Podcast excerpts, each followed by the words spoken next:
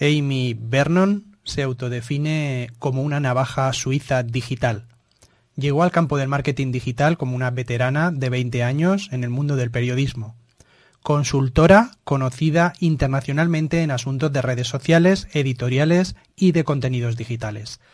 Pasó 20 años trabajando para diarios de Estados Unidos y fue miembro del personal ganador del premio Pulitzer de 1992 del Miami Herald.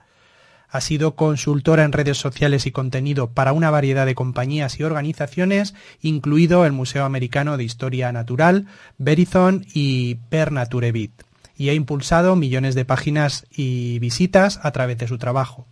Vernon ha hablado en docenas de conferencias y es conocida por su capacidad para enseñar a las empresas cómo desarrollar contenidos ganadores. También le gusta revisar sus estrategias de marketing digital con las mejores prácticas de vanguardia miembro inaugural del Salón de la Fama de las redes sociales de Nueva Jersey, Amy fue nombrada la 15 mujer más influyente en tecnología en Twitter por Business Insider y Peer Index. Competencia digital. Episodio 10.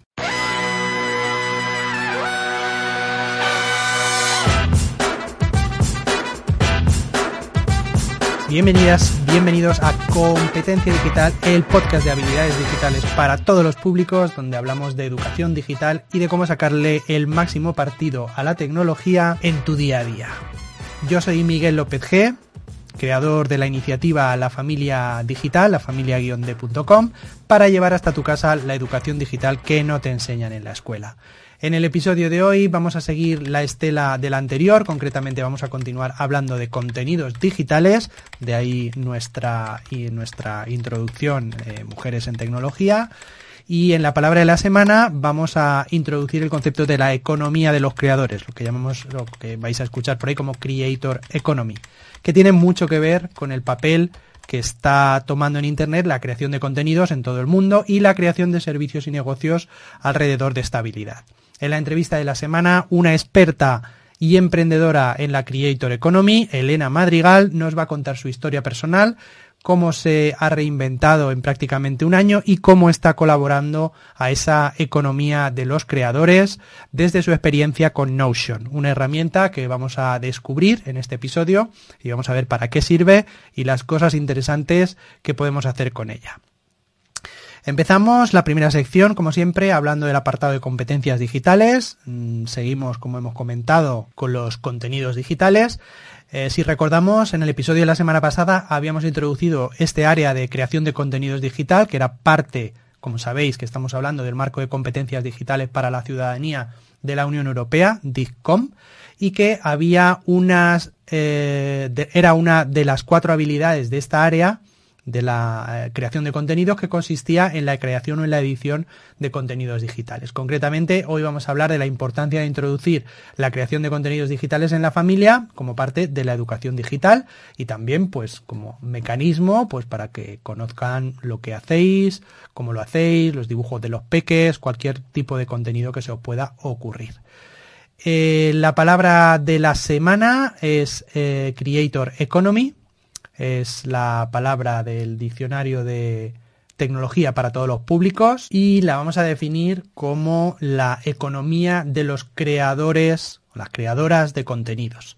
En términos generales, la economía de los creadores de contenidos, digitales en nuestro caso, representaría a todos esos influencers que llamamos en las redes sociales, a los creadores de contenidos para redes sociales, que monetizan su contenido en línea y que pueden incluir pues bloggers, mm, deportistas, periodistas, cantantes, bueno, gente que tiene una pasión, un hobby y que escribe o crea, mm, como digo, contenido digital, pueden ser vídeos, para una masa de gente que generalmente paga por recibir esos contenidos, en el mejor de los casos. Si hay mucha gente que no monetiza y simplemente publica contenidos y ya está.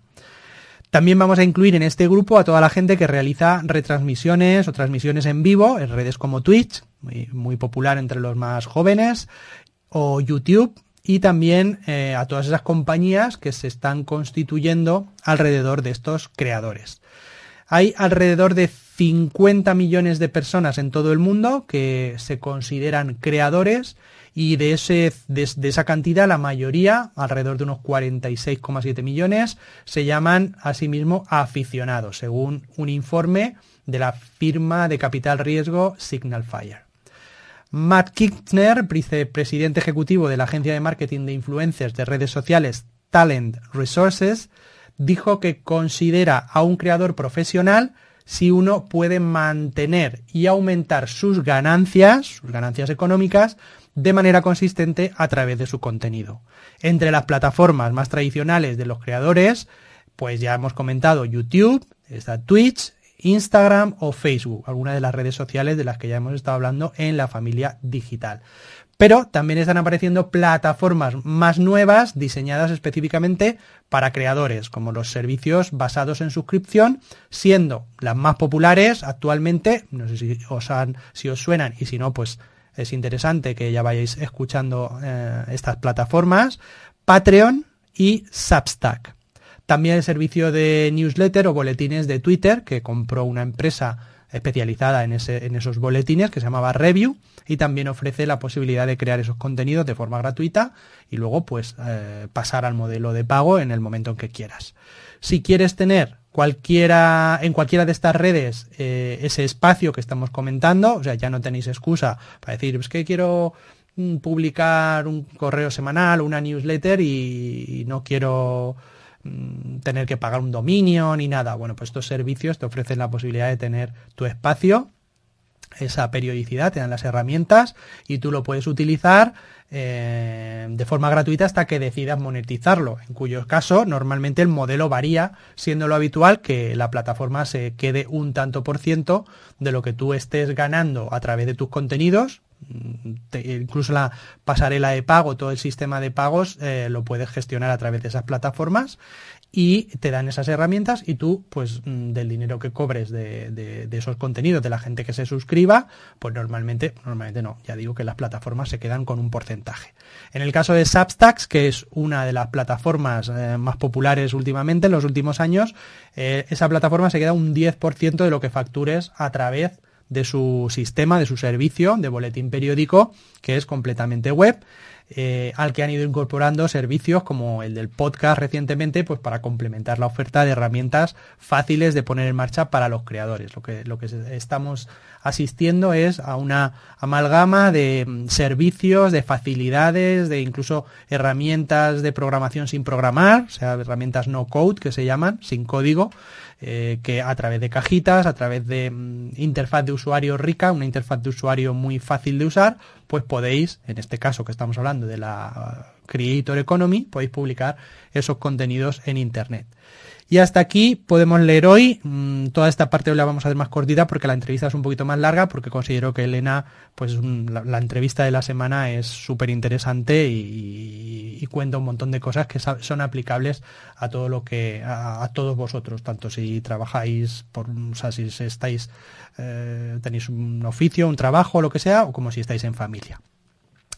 Eh, mi consejo, mm, que os creéis una cuenta en Substack. Os dejaré mm, en, la relación del, episodio las direcciones, las URLs para vuestro colegio, si estáis en, un colegio y sois profesores, profesoras mm, o responsables, pues que una manera fácil de tener un servicio de comunicación con los padres, pues ahí tenéis Substack. Eh, incluso para la familia o para vosotros, si tenéis algún tema interesante del que os gusta hablar, queréis practicar un poco esto de la escritura, yo incluso le dejaría a los niños que escriban sus historias, sus cuentos, sus relatos. Es gratuito, es un servicio nuevo y en el momento en que os animéis, pues podéis proceder a ponerlo de pago y como hemos dicho siempre, probar en internet es fácil, es rápido, lo peor que os puede pasar es que no vendáis, pero bueno, estáis ganando experiencia, estáis ganando conocimiento, estáis usando herramientas digitales y estáis hablando en Internet. Y lo mejor que puede pasar, pues que en el mejor de los casos vuestro contenido sea de interés para un grupo de gente y eh, esa gente pues esté dispuesta a, pagaros pues ahí lo normal en Estados Unidos, pues a partir de 3 euros, 5 euros al mes, pues tú recibes un correo semanal o diario o una entrevista que te hacen o un directo, lo que el creador estime que quiere proporcionarle en ese modelo de suscripción que, te da.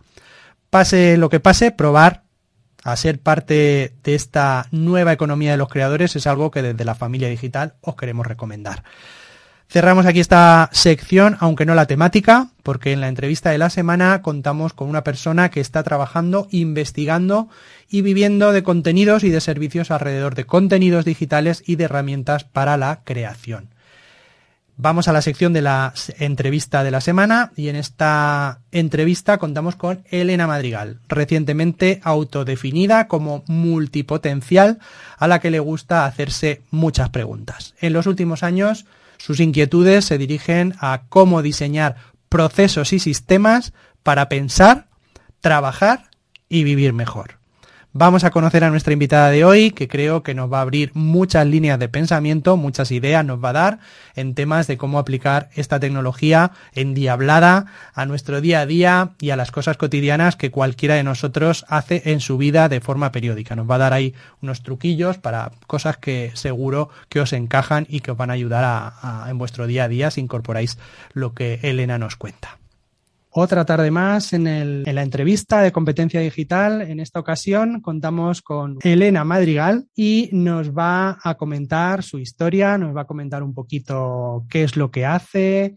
Ya sabéis que estamos hablando en el episodio hoy de contenidos digitales y toda la entrevista va a girar en torno a esto. Buenas tardes, Elena, ¿cómo estás? Buenas tardes, pues estupendamente, muchas gracias. Y muy bienvenida a este programa número 10, ya son 10 semanas Así que ya inauguras la decena. Contigo inauguramos la decena. Enhorabuena, enhorabuena. Muchas gracias. Qué honor.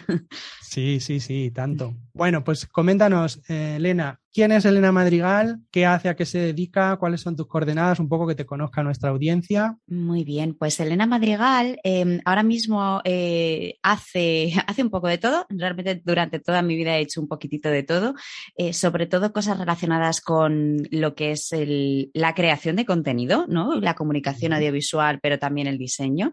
Em, los últimos años muy centrados en diseño, pero bueno, yo a todo lo llamo en comunicación. Y, mm, el, año pasado, pues por estas fechas, yo estaba diseñando en una, en, una consultora, en una, bueno, era una agencia de relaciones públicas y dentro de esa agencia, pues era un pequeño como estudio de diseño y, mm, me, echaron, eh, me echaron queda muy mal. Bueno, o sea, llegó lo que llegó eh, y no nos podían mantener a todos, pero sí, el caso es que me tuvieron que dejar ir. Y, mm, y yo en aquella época llevaba pues unos tres meses eh, que había empezado, había, y no lo había hecho hasta, este, hasta ese momento, había empezado a crear contenido público, porque yo llevaba muchos años creando contenido de manera privada, pero público en forma de vídeos de YouTube, pues en un canal de YouTube que me creé para enseñar una herramienta de productividad. Y hice pues varios vídeos y, la cosa fue muy bien. Eh, o sea, eran vídeos gratuitos, todo lo que hice yo con este proyecto pues era, era gratuito pero cuando terminé de hacer todos estos vídeos, que era como un curso de esta herramienta de, de 0 a 100, pues decidí intentar monetizar una parte. Eh, en parte, pues ponerle un poco, proponerle un poco punto final a este proyecto y en parte porque como había estado creando contenido gratuito tanto, pues me sabía mal por la gente que está creando contenido y está cobrando por ello, ¿no? Entonces, pues dije, bueno, pues vamos a ponerle, vamos a hacer a esto un paquetito y lo vamos a cobrar. Y eh, aquello que, cobré por muy poquito precio, pues fue, fue muy bien y a mí me dio mucho impulso eh, entre que eso pues mm, eh, generó bastante dinero para, para, vamos, que lo puse a 12 euros y, la verdad es que gané bastante. Em, y, que la gente empezaba a contactarme ya de fuera de, de esta agencia, pues para dar formaciones y asesorías y tal, dije, ¿Me echan? Pues me lo intento contar por mi cuenta con esto, con esto que parece que tiene tirón. Y, así sigo. Eh, salió bien por ahora, está saliendo bien lo de intentar montármelo por mi cuenta. Em, eh, he escalado, ya no me piden pequeñas formaciones, sino que me piden cosas más complejas, pero con esta misma herramienta y paralelamente sigo creando contenido alrededor de esta herramienta y, y de todo lo que ha ido generando, ¿no? Porque al final yo, como te decía, yo siempre he creado contenido, siempre me ha gustado mucho escribir y mucho comunicar. Entonces ahora lo que hago es eh, hacerlo de manera más sistemática, ¿no? Me he creado ya un sistema para hacerlo de manera más frecuente y con diferentes canales, pero y eso es lo que hago en estos momentos. Vete a saber dentro de un par de años. No, oye, súper súper interesante. O sea, que tú fuiste víctima del COVID, ¿no? En, lo que es el punto laboral. Laboralmente sí. eso es, podríamos decir que sí, pero realmente a mí me hicieron un poquitito un favor, porque es verdad que yo, si hubiera dependido de mí, igual no habría dado ese salto, eh, porque no estaba, no, estaba la cosa como tan segura, ¿no? Así que sí, eh, pero, pero vamos, genial, eh, qué maravilla fue, fue, la verdad es que ha salido bien por ahora, sí. Muy bien. Entonces tú eh, de estudios vienes de la parte de comunicación. No sé si has estudiado periodismo o has, en medios de comunicación. Sí, yo eh, hice, bueno, no, empecé la carrera de comunicación audiovisual, hice primero entero, en segundo fui al primer día y ya no volví porque me, no me gustaba, vi que no me llenaba y entonces pues me, me, me, me frustró mucho esa primera clase y decidí no volver. Y, y luego a partir de ahí, bueno, ese primer año fue un poco tonto porque no fui a la universidad, pero tampoco sabía muy bien qué hacer con mi vida, pero luego a partir de ese momento fui formándome, pues hice FP, hice eh, formación profesional de realización en cine, vídeo y espectáculos, que era más, pues eso, más de edición, postproducción, más cosas de cámara, más de guion, y, mm, y, a partir de ahí empecé a hacer prácticas hasta que acabé en una empresa de, de producción de documentales, una productora de documentales, y ahí estuve bastantes años y ahí fue cuando empecé a virar un poco al diseño gráfico. Yo, me yo ya había hecho mucho Photoshop en mi vida, muchísimo, eh, no, eh, no, en el trabajo, sino pues ya te digo a nivel personal, porque yo creo contenido desde hace mucho, incluyendo pues iconos y avatares y pósters de Photoshop de mis películas y de mis cosas favoritas, eh, que publicaba en, en, en, plataformas que creo que ya ni existen o que ya nadie las frecuenta. y, y, a partir de, de empezar, pues me empezaban a pedir cosas en esta productora, más flyers, más, más folletos para promocionar los documentales que iban haciendo, las portadas, las carátulas y tal, pues dije, oye, igual me puedo dedicar a esto. Y entonces empecé a estudiar diseño gráfico. Lo que pasa es que enseguida me pasé al diseño web y del diseño web eh, tuve la suerte que cuando decidí estudiar diseño web me lo enseñaron con experiencia de usuario, o sea, el diseño web centrado en el usuario y muy, mucho de experiencia de usuario.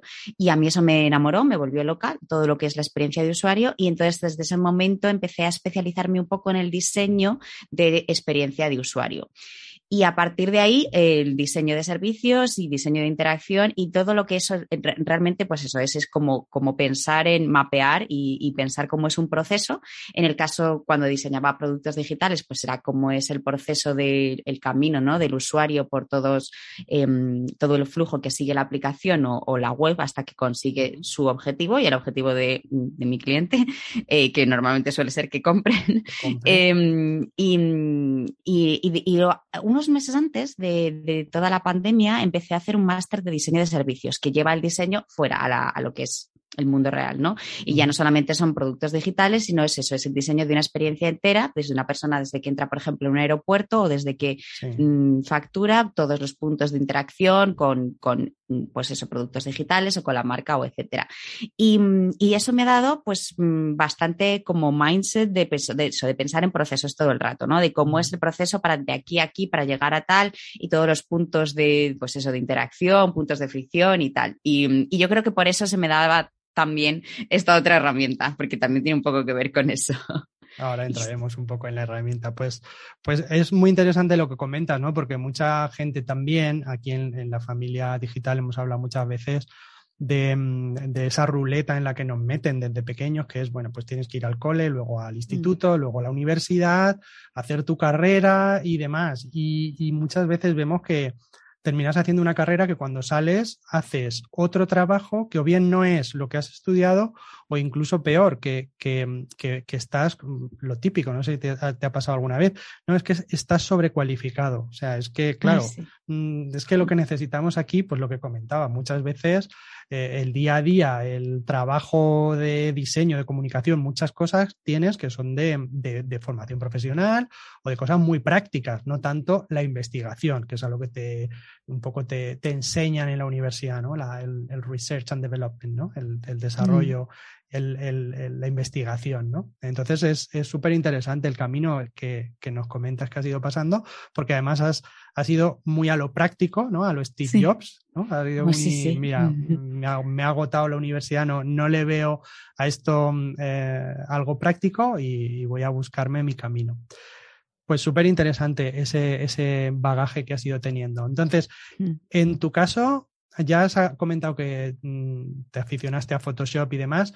Eh, tecnología, ¿cómo lleva la tecnología a tu vida? ¿Cómo? Porque hay mucha gente que le da, yo a la tecnología le tengo pavor, soy tecnófobo y demás, y siempre estamos intentando decir que la gente que le pierda ese miedo, porque tienes muchas, muchas cosas que ganar, muchas más oportunidades que se abren.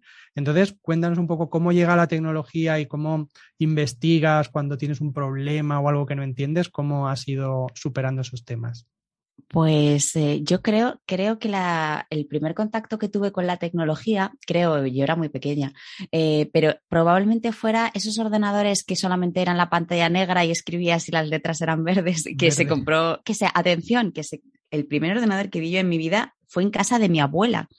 Mi abuela fue la primera persona que introdujo la tecnología en la familia eh, para escribir. Eh, lo usaba, claro, no podía hacer otra cosa. Escribir, no sé si fue mi abuela o mi abuelo, lo usaban los dos. y los dos escribieron, además, los dos escribieron un libro con ese ordenador de pantalla negra y, letras verdes. Y yo creo que eso fue el primer contacto que tuve con la tecnología. Pero claro, ahí yo no podía hacer nada. Una niña pequeña, pues eso le mola hasta cierto punto, ¿no? A mí me gustaba que escribir y ver que yo lo que escribía en las teclas me lo devolvía a la pantalla, pero bueno, y me flipaba, claro, pero, pero cuando a mí verdaderamente se me abrió la cabeza fue cuando, cuando me, mis padres compraron una encarta y esta encarta venía con un CD. Entonces, oh, ¿verdad? ¿Verdad? Sí, yo, me, yo era oh. esos vídeos, o sea, es como que... Es una ventana al mundo. O sea, para mí fue, o sea, yo recuerdo, además es que tengo la imagen súper, súper nítida de meter el CD en el ordenador, apagar todas las luces del cuarto, el ordenador, claro, que era un ordenador para toda la casa, ¿no? Y decir, voy a aprender sobre pintura y, decir, y, ala, y, tengo el mundo a mis pies, ¿no? O sea, tengo una ventana a todo lo que hay y, recuerdo que tenía, tenía también un CD como de pintores, de grandes pintores y, verme la vida de Rembrandt o de Velázquez y de montar luego puzzles de los cuadros. Y era, no mm. sé, yo me sentía, me sentía como investigando, o sea, sentía que estaba en el mundo y que estaba, pues eso, me estaban abriendo una ventana al mundo y, me sentía investigadora y, y, súper inteligente y, eso, y como que se me abría totalmente la cabeza a un mundo nuevo. Y ese es mm. mi recuerdo, de mi primer recuerdo de la tecnología, decir, Dios mío, esto es, esto es magia, es, cuántas cosas hay ahí fuera, ¿no? Y te lanzaste ahí a aprender y a devorar. Sí, sí. No, no, a mí la tecnología me flipa desde, desde siempre. o sea, claro, siempre la he visto como una amiga, como una ventana a, saber más y a, conocernos más y a conocer más cosas. Entonces, no, no, es verdad que no le he tenido nunca miedo. Mi madre muchas la, miro y, incluso el móvil lo coge y lo usa como con miedo, como si le fuera a explotar en la mano, ¿no? Y es como, no, es, tu amigo. O sea, no, no, o sea, no tengas miedo porque no puede hacer nada, ¿no? O sea, te, te puede servir para hacer muchas cosas. Y no, a mí la tecnología, la verdad es que siempre la he visto siempre como una amiga, una compañera. Pues también nos quedamos con esa, con, ese, con esa visión de la tecnología, que es la que queremos, la que queremos eh, hacer que la gente tenga, el, que es una ventana al mundo y no solo eso, sino también una fuente de oportunidades. Y luego me ha llamado mucho la atención que hemos compartido, yo flipé con la Encarta y también tuve esos CDs de los pintores. Y de hecho creo que tengo aún tengo la caja de CDs por ahí atrás que eran buenísimos. con los puzzles, sí, sí, hacías las obras de, las meninas y los empezabas, sí, sí, sí. Y oías la voz del narrador y era como magia, era tipo, magia. tipo Constantino Romero, era una voz así súper potente, como y decías, madre te quedabas embobalicado. Ay, sí, eso, eran maravillosos. Eso que tardaban, ¿eh? Los CDs que empezaron a dar vueltas y, a, cargar la información. Pero en aquella época yo creo que no, no lo considerábamos como que tardabas, no, es... para nada. Súper. Entonces, eh, empiezas a, investigar, empiezas a ver un poco las posibilidades que tiene.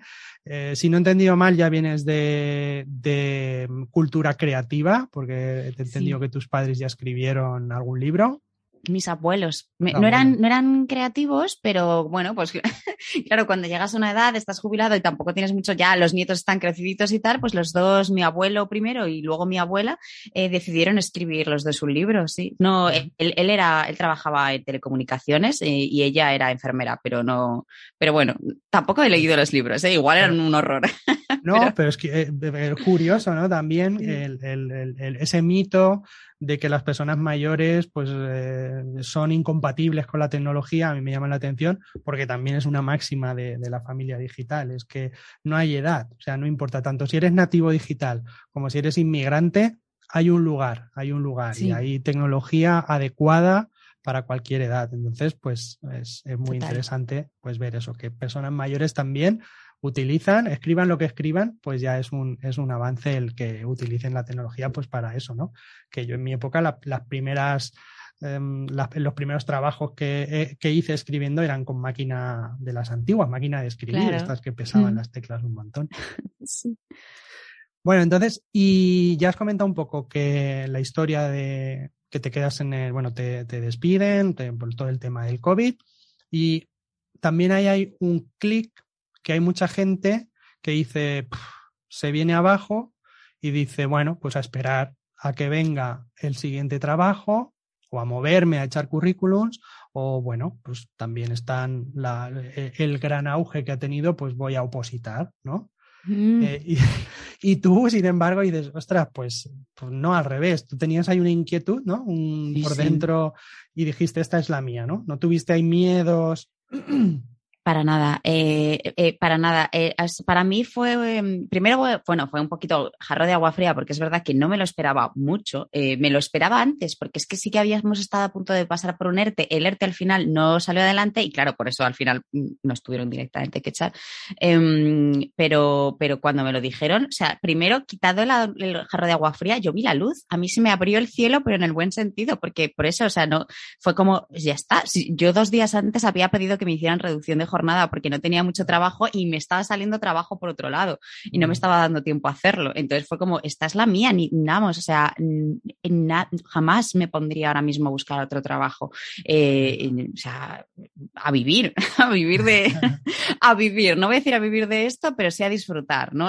Me daba miedo, o sea, claro que sí, pero, mm, o sea, me daba miedo que no fuera a salir bien, pero no se me pasó por la cabeza buscar otro trabajo eh, mm. por cuenta ajena aparte, pues eh, tendrías tu inquietud de decir, bueno, pues además quiero ser la dueña de mi tiempo, ¿no? claro, claro. A, qué lo dedico, en qué lo gasto y demás. ¿Y cómo es esos primeros pasos de emprendedora? ¿Te montas directamente como autónoma? Dices, me doy como autónoma y porque ya tenías algo de facturación externa o decides, o cómo te planificaste? Más que nada por la gente que se pueda estar planteando esto también. El, dijiste, voy a estudiar un poco, voy a hacerme un plan de acción para los siguientes meses y, me pongo aquí pues, y me doy de autónoma entonces? ¿O cómo, lo, cómo te lo planteaste ese salto? Pues em, yo no sé si soy muy buen ejemplo, porque yo, eh, o sea, me planifico mucho, mucho, mucho y luego también improviso mucho, mucho, mucho.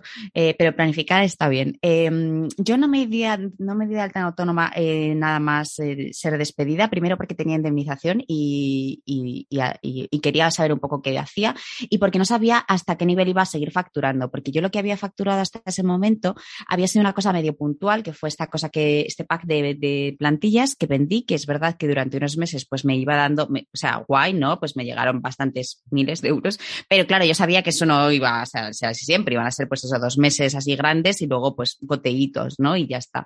Y sí que es verdad que me había llegado alguna oferta para hacer formaciones, pero muy, muy barato, muy, no, no era como para, para plantearme, o sea, hacerme autónoma. Entonces, eh, cuando empecé a ver que sí, que me empezaban a salir más trabajos y que, y que quería, pues eso, quería empezar a hacer facturas, em, sí que pregunté y lo que hice fue lo que, lo, que me aconsejaron y, al final hice fue compatibilizar la, la prestación por desempleo con, con, el trabajo como, como autónoma. Entonces, yo ahora mismo estoy trabajando como autónoma, estoy facturando, de, o sea, estoy haciendo facturas a, clientes y, y, los ingresos que sigo teniendo de estas otras plantas estos productos digitales que vendo, pero sigo, pero todos los meses me sigue llegando la prestación hasta que se me agote, que, no le queda mucho, la verdad. Em, así es como lo hice yo, pero porque es verdad que yo tenía un poquitito, o sea, sí que tenía un poquitito de bolsita ahí de, la seguridad social y, como me daba miedo, eh, tenía ahorrado, pero bueno, pues mm, eh, y me dijeron, no, sí, hazlo, porque luego igual no lo puedes hacer. digo, bueno, pues ya está, pues, pues lo ahorro, ¿no? Si no, si no me lo gasto. Y así hice. Eh, y en la, nada, los tres meses en, en abril me di de alta ya como autónoma y ya mucho mejor. La verdad es que encantada. A mí lo de hacer facturas me gusta mucho. Claro, es nuestro día a día, esa es la, ese es el funcionamiento. Además me parece muy buena estrategia, ¿no? Porque también es un poco los miedos que tiene alguien que esté en tu situación o que se esté planteando eso y que dice, pues, ¿qué hago?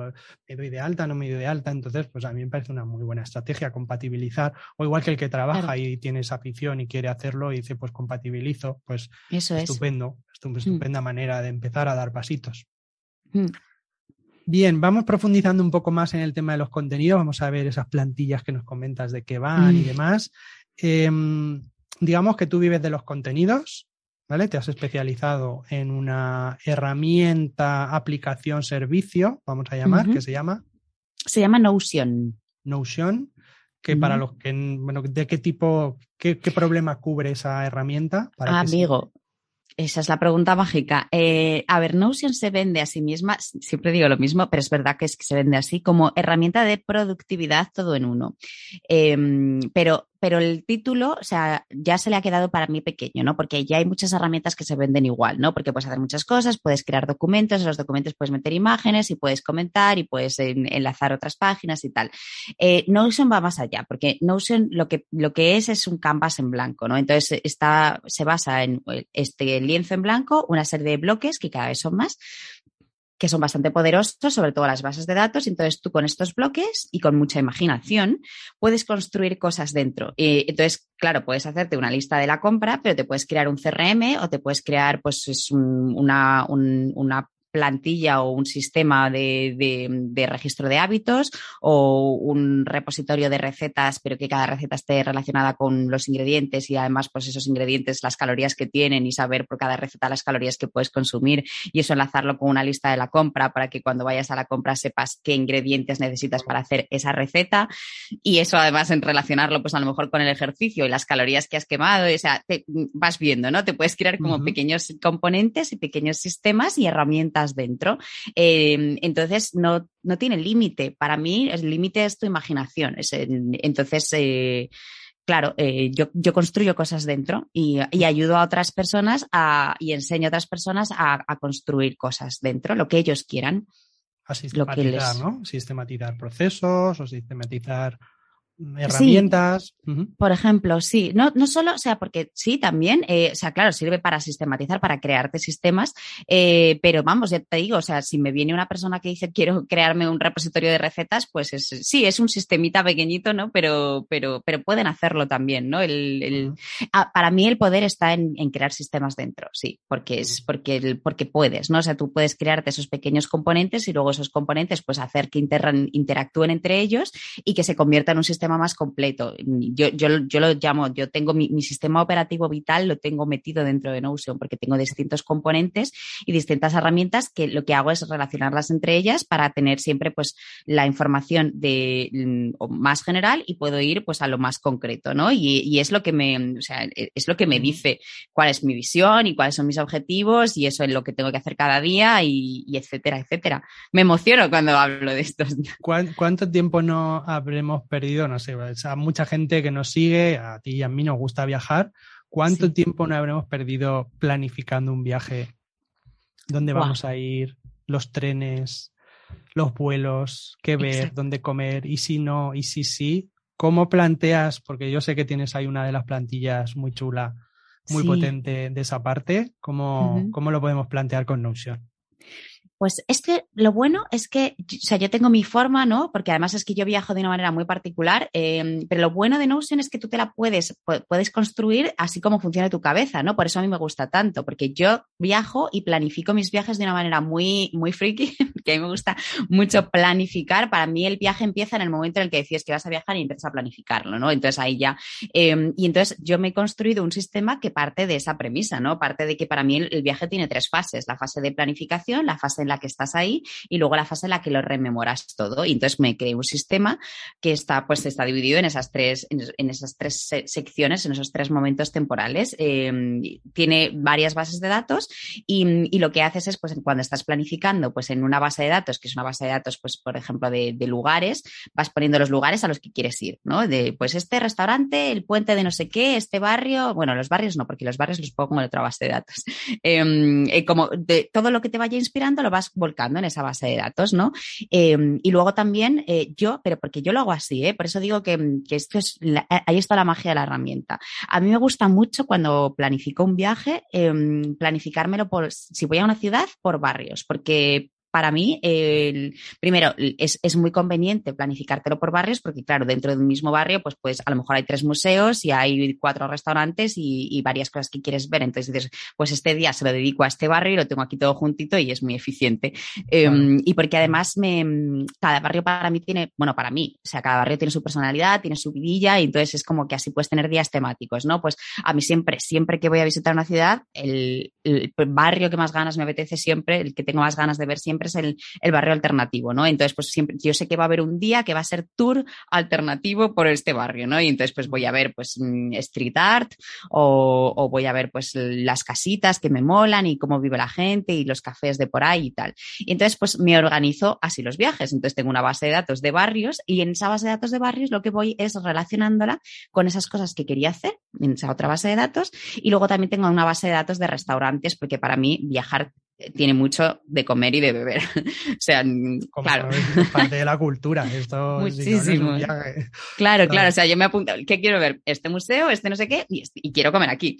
Entonces me lo apunto también y, y, también lo relaciono con ese barrio. Entonces, de esa manera yo puedo entrar, por ejemplo, en un barrio, por ejemplo, mi, mi plantilla en la que tengo, mm, la que tengo colgada, eh, está basada en un viaje a Londres. Entonces, pues digamos que el, el día que quiero ir a, mm, quiero, quiero estar por la zona de Covent Garden, pues sé que mm, en Covent Garden hay X restaurantes y hay tantos museos. Y cuando me meto en Covent Garden, digo, vale, aquí qué hay? Este restaurante, este museo y tal. Pero también, si me meto, por ejemplo, en el museo, en un museo que haya por ahí por Covent Garden, que ahora mismo no se me ocurre ninguno, pero mm, pues digamos que no está ahí, ¿vale? Pero el British, ¿vale? Pues em, me meto en el British y desde el British puedo ver también qué barrios eh, en qué barrio está y, qué restaurantes tiene cerca, ¿no? Entonces yo así me lo voy planificando. Lo que pasa es que, claro, esto que me voy planificando me sirve luego para cuando estoy ahí, ¿no?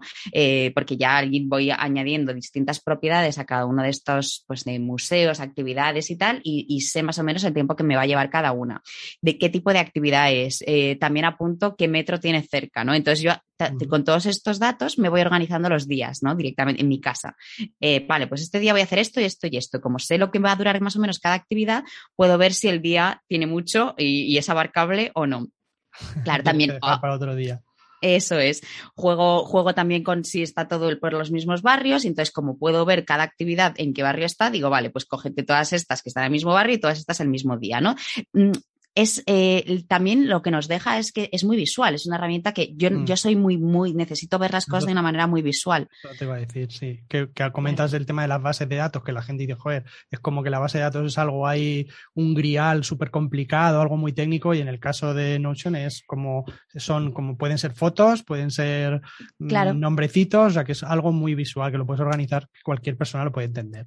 Eso es, eso es. Tú con las bases de datos en Notion puedes meter ahí, pues yo la veo como cajitas, ¿no? Entonces, lo que pasa es que es verdad que tú puedes meter, pues eso, digamos que yo tengo una base de datos de restaurantes, entonces a esta, cada, cada, cada registro es un restaurante, pero si yo a cada, al registro del restaurante de, de Jamie Oliver le pongo una foto, esa base de datos luego la puedo convertir, esa misma base de datos que es como una tabla, la puedo convertir en una galería y entonces ahí se ve que eh, son los mismos datos, la misma tabla, la misma base de datos, pero vista con fotos. claro.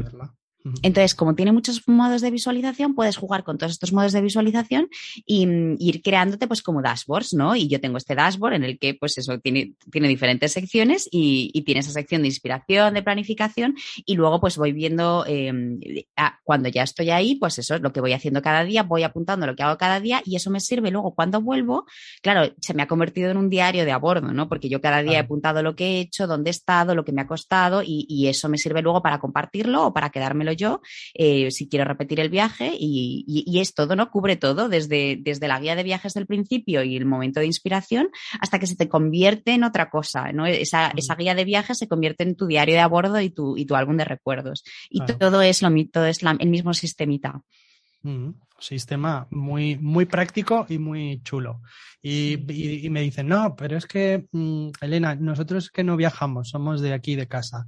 Entonces, pero bueno, el tema de la economía doméstica, a ver, ¿cómo me puede ayudar Notion con la economía doméstica? Pues también te puedes crear, eh, que también yo también tengo creada una, bueno, a ver, vamos, vamos a partir que yo en mi sistema tengo todo prácticamente y si no lo tengo, lo tengo, lo tengo en la lista. El sistema operativo es como tu vida la haces girar en torno a los diferentes, las diferentes cosas que haces las vuelcas como, como sistema de seguimiento ahí. Entonces, también tienes la gestión económica. Eso es, tengo una herramienta de, control de ingresos y gastos en la que, que la verdad es que está bastante currada, en la que voy pues, todos los días lo que voy gastando lo voy apuntando y todo lo que voy, lo que voy ingresando también lo voy apuntando y luego pues están relacionadas todas estas bases de datos pues para saber el, el ahorro que tengo cada mes, em, de todo lo que gasto que se me va a categorías que son pues gastos fijos como suscripciones o herramientas que tengo que pagar todos los meses y puedes ver pues eso de una manera muy, muy visual y muy sencilla todo lo que va entrando cada mes y todo lo que va, lo tienes que apuntar tú manualmente, pero es que a mí en el fondo me gusta hacerlo así porque creo que controlas mucho mejor lo que entra y lo que sale. Em, también podrías hacerlo creo que con, con, la API, pero no sé si está todavía preparada para ello. Yo lo hago, los introduzco manualmente. Y sí que es verdad que estoy probando a, con la API las fijas de todos los meses, pues que se me, un día al mes, que se me mm, pongan todas. Em, y, así voy viendo, o sea, lo que puedo ver las categorías, yo me puedo crear las categorías de gasto que yo quiera, puedo ver en qué, en qué categoría gasto más cada mes, eh, pues eso, el, ahorro de cada mes y, todo lo que, en realidad todo lo que quieras, ¿no? Si tú tienes todos estos, estos registros y están relacionadas, luego ya es con fórmulas y con diferentes filtros y tal, decir, pues ahora quiero ver, pues eso, cuánto me he gastado en libros el mes de no sé qué, eh, comparado con este otro mes. Como si fuera, pues eso, una, una herramienta que pagas, pero no la pagas que te la has construido tú. O incluso de cara al futuro, porque si tú ya sabes que el IBI lo pagas no sé qué mes, o sabes que todos los meses, pues eso, ya, tú ya sabes que esta herramienta, el sitio web o la licencia que tengas de noche, lo que sea, ya lo tienes distribuido, tú ya puedes prever pues más o menos cuánto tienes o qué gastos vas a tener en el mes del Black Friday, que es desde que estamos eh, terminando ya en noviembre, o en diciembre más o menos puedes tener una estimación que mucha gente dice, pues cómo voy a saber yo lo que gasto en diciembre o en enero, ¿no? O en, o en marzo, me da igual. Entonces, con este tipo de, de, herramientas, que es bastante sencillo, las puedes tener en tu móvil y ya digo, al final, pues, pues en, lo más, como tú comentas, ¿no? Meter el dato cuando tengas el gasto, meterlo y de vez en cuando sentarte una vez al mes o cada X tiempo para decir, pues voy a meter los gastos fijos o si alguno se te ha pasado para llevarla al día, porque aquí lo, importante es llevarla al día, ¿no? Pero lo chulo es que, que, creo que por lo que estás contando, pues que tiene un montón de posibilidades para cualquier persona, ¿no? Claro, claro, sí, sí, es eso, o sea, al final parte de, que tú tienes eh, eh, piezas de construcción como legos, ¿no? Entonces, eh, sobre todo para mí está, está el límite la imaginación. Em, lo que tú lo que se te ocurra y lo que sientas, dices, yo necesito, yo quiero hacerme, yo empecé a usarla porque me quería crear un centro de conocimiento em, para, pues eso, para tener en un sitio recogido todo, toda la información que consumo al día de artículos, de libros, de vídeos, de tal, y con esa información tenerla bien puesta y, crear cosas nuevas, ¿no? A, a, o sea, hacer, pues, investigar sobre un tema y tener todas esas fuentes muy a mano y luego crear algo de ahí.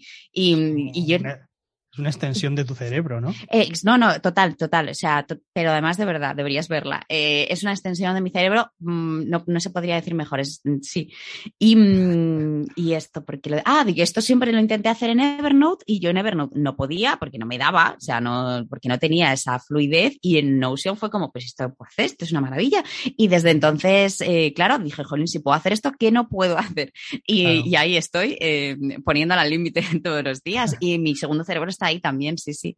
Es un pilar importante del, sistema operativo. El sistema operativo, pues, pues está, está, ya veo que lo tienes, bueno, ya llevas un año, ¿no? Año, no, año y pico, año y medio ah, trabajándotelo. Eh, en, en, Notion llevo más. Eh, eh, compartiendo lo que hago en Notion llevo un año y un poquitito. Empecé en septiembre del año pasado em, y, un año y muy poco.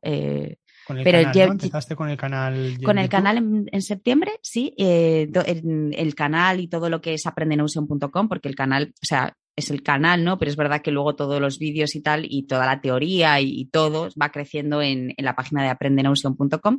Eso fue un el 4 de septiembre de 2020. Eh, pero yo con Notion ya llevaba tiempo. Ya, lo que pasa es que fue cuando, cuando me pude construir este centro de conocimiento que dije, oh, esto es una maravilla, yo esto lo tengo que enseñar. Y fue cuando eh, me di cuenta de que la gente la estaba usando muy a, muy bajo nivel. O sea, muy para hacer listas y muy poner fotos en las páginas, pero, pero no estaban construyendo cosas. Y entonces dije, aquí todo el mundo tiene que construir. Y, y ahí me puse a enseñarla.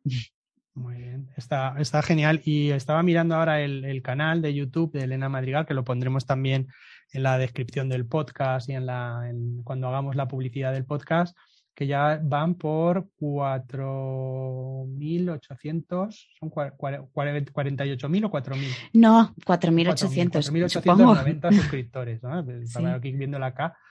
4.890 suscriptores, que está muy bien, porque tienes 39 vídeos y yo lo estoy usando, ¿eh? porque estoy montando con, con, Pablo, con mi hijo que ha empezado el instituto este año y estamos montando una base de datos de, pues de para que se organice sus asignaturas, eh, los horarios, la, parte de estudio y demás, pues estamos ahí montándolo y la verdad es que es como tú comentabas, que al principio tú entras y ves ahí como las páginas y vas haciendo páginas, vas haciendo páginas. Sí, vas haciendo páginas.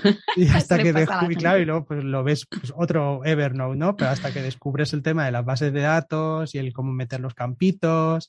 Y bueno, es, es es como toda herramienta en tecnología o con toda herramienta digital que poquito a poquito vas rascando y le vas, le vas cogiendo, le vas cogiendo el punto. Mm.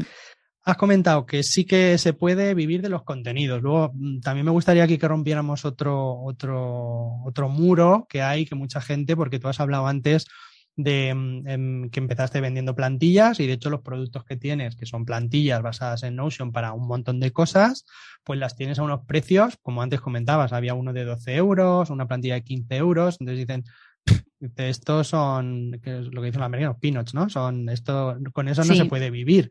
Realmente mm, yo creo que sí, ¿no? Cuéntanos un poquito cómo se estiran esos 12 euros, 15 euros. Con matices, con matices. Eh, a ver, eh, en realidad, em, la, cosa, bueno, es que son muchos. son plantillas, pero si tú te metes dentro, muchas de esas plantillas em, llevan guías dentro, ¿no? Entonces, no es solamente la plantilla, sino que digamos que es un pequeño cursito también, porque además hago un vídeo bastante extenso. Entonces, em, digamos que algunas, no todas, ¿eh? por ejemplo, la de control de ingresos y gastos, yo tengo el vídeo en el que explico cómo está todo montada, pero además es que lo explico paso a paso que la gente si lo ve lo podría hacer. y está en YouTube y está abierto y lo pueden ver. Y esa herramienta se la ha descargado muchísima gente porque creo que es tan compleja que les ahorra tanto tiempo que, el, que claro, eh, y esa, esa, esa, herramienta no tiene curso porque es como lo que tú has visto en YouTube y ese vídeo lo que está es insertado dentro de la plantilla por si alguien lo quiere ver tantas veces como quiera.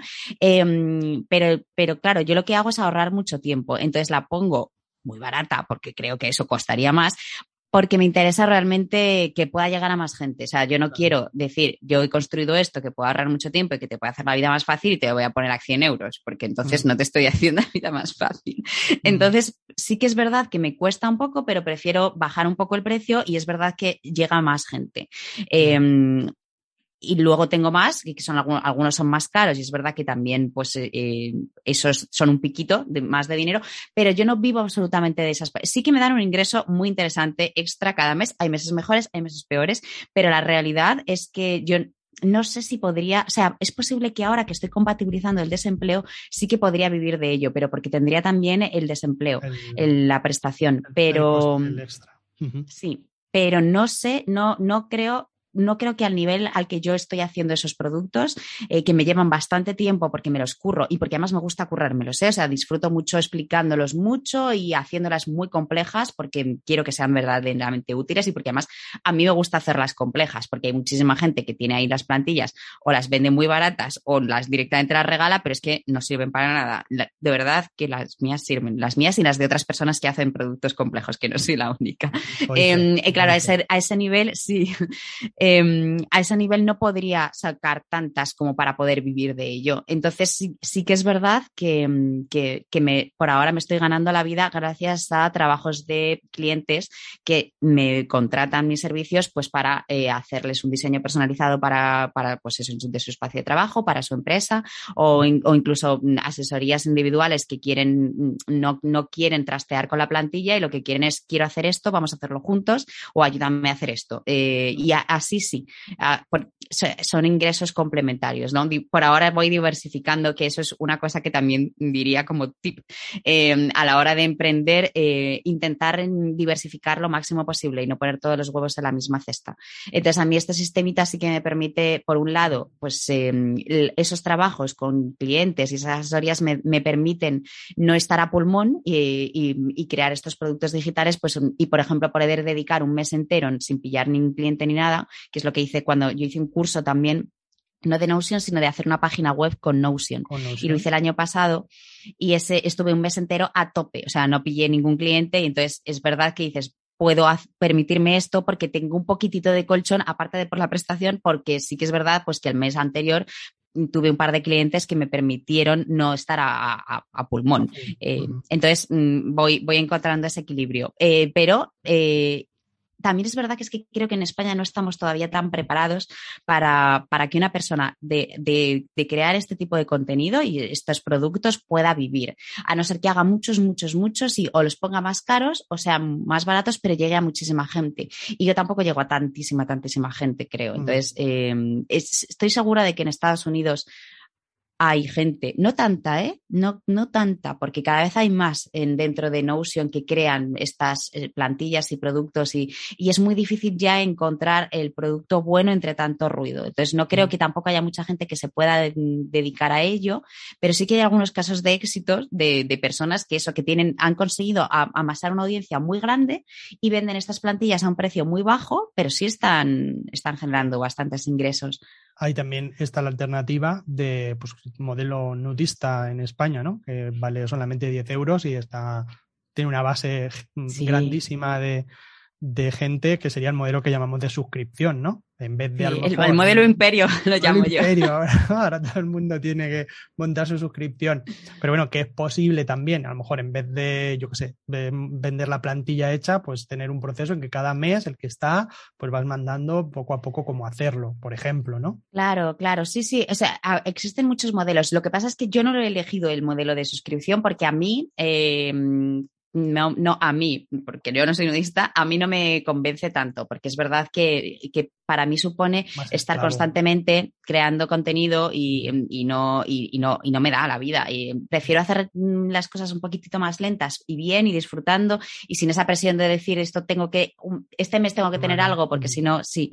Eh, sí, como todo, hay muchos modelos de negocio. Yo es verdad que, eh, que, que no el, modelo de suscripción no por ahora no, no lo veo implantándolo, pero implementándolo, pero, pero oye, que, a mí me gusta experimentar, sí, y me gusta jugar y, no, no, lo veo con esto, ¿eh? No quiere decir que no lo vea para otras cosas, porque sí que lo veo interesantísimo, claro, y es muy, muy golosa la idea de, los ingresos recurrentes, pero también es verdad que es difícil, eh, tienes que tenerlo muy, muy claro y tener un muy buen sistema de decir, de asegurarme de que yo todos los meses estoy creando contenido, eh, porque si no la gente pues se me va. Mm. hablando ya un poco de creación y que ya que hemos metido el mercado americano y el español, mm, en, el episodio de hoy estamos hablando de la economía de los creadores, la creator economy, que llaman los, los yankees. Entonces, eh, coméntanos un poquito tu ¿qué, qué es la economía del, de la creación y cómo está ese mercado americano en España. ¿Hay posibilidad de hacer ahí alguna cosa aquí también? Yo creo que ah, sí. bueno, a ver, la Creator Economy en, realidad es, un, es, un, es un movimiento, eh, es, muy sencillo de, explicarlo, lo cuento muy rápido. En realidad es como es un movimiento económico que ha surgido no de manera imprevista, porque sí que es verdad que es una cosa que se ha estado gestando desde hace mucho tiempo, pero en los últimos dos años, eh, se han alineado diferentes elementos que han hecho que mm, mm, le pegue una velocidad increíble todo el movimiento. Y es, el, por una parte, pues el, resurgimiento, el surgimiento de, herramientas y de plataformas que, no, no, tienen ya tanto el foco en, en, el descubrimiento del creador, como eran antes YouTube, sino en que el creador pueda monetizar el contenido que hacen esas plataformas. Eh, eh, antes estaban totalmente centradas en que la gente encontrara y viera vídeos, ¿no? Y no, y, el, y la persona que estaba por detrás alimentando la máquina no cobraba. Ahora es verdad que están empezando a salir cada vez más plataformas que ponen, además es que es muy interesante cómo ves cómo han cambiado los mensajes. Eh, ya ninguna se centra tanto en, en, el usuario que va a ir a ver el vídeo, sino en los creadores y en cómo van a poder ganar dinero a través de esa plataforma.